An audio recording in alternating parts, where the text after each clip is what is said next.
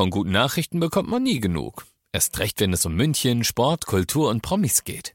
Lesen Sie selbst gute Nachrichten. Heute in der Abendzeitung und auf abendzeitung.de. Abendzeitung. Die ist gut.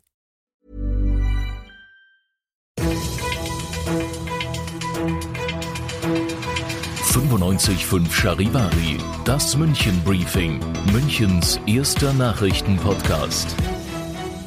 Mit Heiko Seringer und diesen Themen.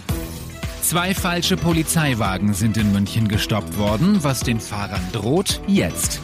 Außerdem wollen viele Münchner am 20.02.2020 heiraten. Ob das auch spontan geht, gleich.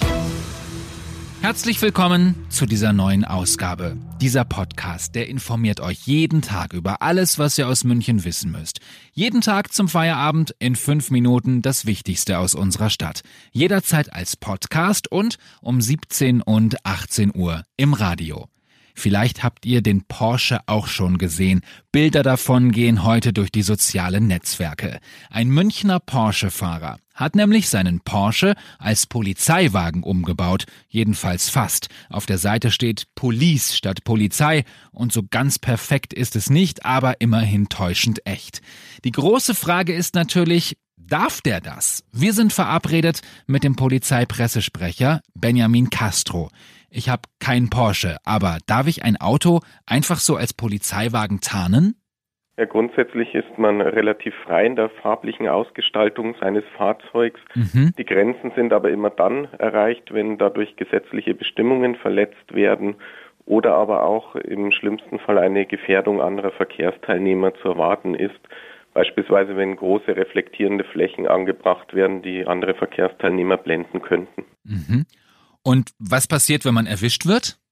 Insbesondere dann, wenn in Verbindung mit einem derartig gestalteten Fahrzeug hoheitliche Maßnahmen getroffen werden, die der Polizei vorbehalten sind, kommt ein Missbrauch von Amtstiteln oder eine Amtsanmaßung in Betracht, also eine Straftat, die eine Geldstrafe oder sogar eine Freiheitsstrafe nach sich ziehen könnte. Okay, der Porsche-Fahrer hat sich noch nicht zu Schulden kommen lassen, weil er den Wagen bisher nur ganz normal geparkt hat, aber ein anderer heute, auch zufällig am selben Tag, ein 19-Jähriger aus Freising, der ist auf der A9 gestoppt worden. Er hatte auf seinem Privatwagen ein illegales Blaulicht und wollte so am Stau vorbeirauschen. Die Polizei hat ihn gestoppt, also lasst es lieber, sonst gibt es eine Anzeige. Ganz anderes Thema, der Gerichtsprozess um eine Paniksituation in der St. Paulskirche. Da war letzter Verhandlungstag heute. Letztes Jahr Ostern ist das Ganze passiert. Der Angeklagte soll letztes Jahr den Gottesdienst dort gestört haben. 32 Menschen haben dann Angst bekommen und wollten panisch die Kirche verlassen und sind dabei verletzt worden. Das Urteil ist noch nicht verkündet worden. Was gab es sonst noch heute in München Stadt und Land? Im Landkreis Ebersberg beginnt offensichtlich die Grippesaison. Immer mehr Menschen haben Fieber und Gliederschmerzen. Fast 20 Fälle sind den Behörden gemeldet worden. Und 1100 Ladepunkte für Elektroautos gibt es in München. Laut Stadtwerke ist München damit deutschlandweit die Stadt mit den meisten Elektrosäulen. Ihr seid mittendrin im München Briefing, Münchens erstem Nachrichtenpodcast und nach den München Infos wie immer der Blick noch auf die Themen aus Deutschland und der Welt.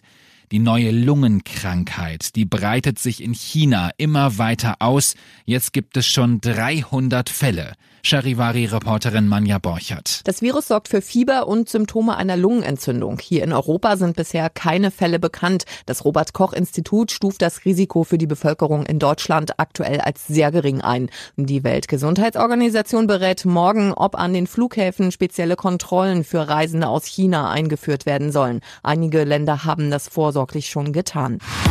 Das zweite große Thema heute, das Weltwirtschaftsforum in Davos. Da waren heute Greta Thunberg und Donald Trump. Charivari-Korrespondent Benedikt von Imhoff. Der erste Tag in Davos ist zu einer Art Duell um den Klimaschutz geworden. Hier der US-Präsident, der mahnte, dies sei keine Zeit für Pessimismus. Angst und Zweifel seien nicht gut, man solle doch optimistischer nach vorne schauen und sich nicht von den Schwarzsehern beeinflussen lassen. Das zielte auf Greta Thunberg, die aber nicht mit Namen nannte.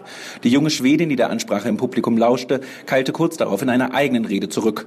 Eure Untätigkeit heizt die Flammen stündlich an, rief sie der versammelten Manager-Elite zu und indirekt auch Donald Trump. Doch der war nicht mehr in der Nähe.